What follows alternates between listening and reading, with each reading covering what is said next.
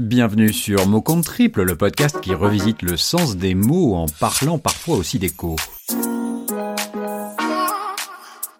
Le mot d'aujourd'hui sera partiel. Liberté d'aller et venir, études, travail, chômage, reprise, n'est-ce pas le mot qui symbolise le mieux la période actuelle? En ce printemps 2020, le cours de nos vies semble résumé par cet adjectif. Le temps s'écoule avec la sensation désagréable de faire les choses à moitié. Aujourd'hui tout est là, mais pourtant le compte n'y est pas. Les calculs sont pas bons, Kevin. C'est quand tu vas mettre des paillettes dans ma vie, Kevin Ce qui n'existe qu'en partie est partiel selon mon dictionnaire. La racine latine partialis signifie qui n'est qu'une partie d'un tout. En informatique, partiel est un mot qu'on aime guère. Il est l'antithèse de la logique binaire. Entre le carré blanc sur fond blanc de Malevich et le noir chez Soulage, il y a bien plus de 50 nuances de gris. Partiel, c'est la nuance entre nul et total. En économie, c'est la demi-mesure qui fait du bien avant que ça fasse mal. Pour un étudiant, le partiel est un examen qu'il ne faut pas rater sous peine de rattrapage. Pour le salarié et l'entrepreneur, l'adjectif sonne actuellement comme une bouée de sauvetage.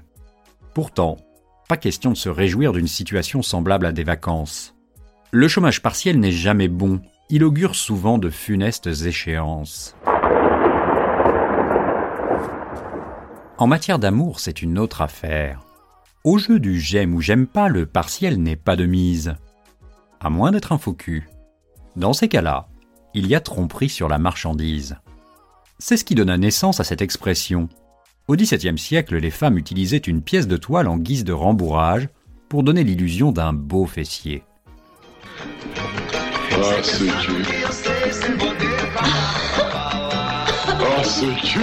Ah, D'ailleurs, en parlant tromperie et des faux culs, ceux adeptes du chômage partiel sont, paraît-il, légion. Je ne parle pas des salariés, mais bien des patrons. Il faut toujours que des petits malins profitent d'une situation quelle qu'elle soit. Ainsi, certains ont cru bon de continuer à faire bosser leurs salariés tout en les faisant payer par l'État. C'est-à-dire vous et moi. Dans la fable La poule aux œufs d'or, La Fontaine faisait allusion aux chambres de justice de Colbert qui avaient condamné des financiers enrichis malhonnêtement à rembourser leurs gains. Voici ce qu'il écrivait. Belle leçon pour les gens chiches. Pendant ces derniers temps, combien en a-t-on vu qui du soir au matin sont pauvres devenus pour vouloir trop tôt être riches? Peut-être cette morale aura-t-elle une suite. Si cette reprise partielle vous laisse encore un peu de temps, n'hésitez pas à relire du La Fontaine. Malgré le temps, c'est toujours aussi moderne. Voilà, c'est tout pour aujourd'hui. Cette première chronique déconfinée a été écrite par Podcast Zap. Vous soyez, j'espère que vous pourrez reprendre au plus vite une activité normale et non partielle. En attendant, je vous dis à très bientôt pour un nouveau mot.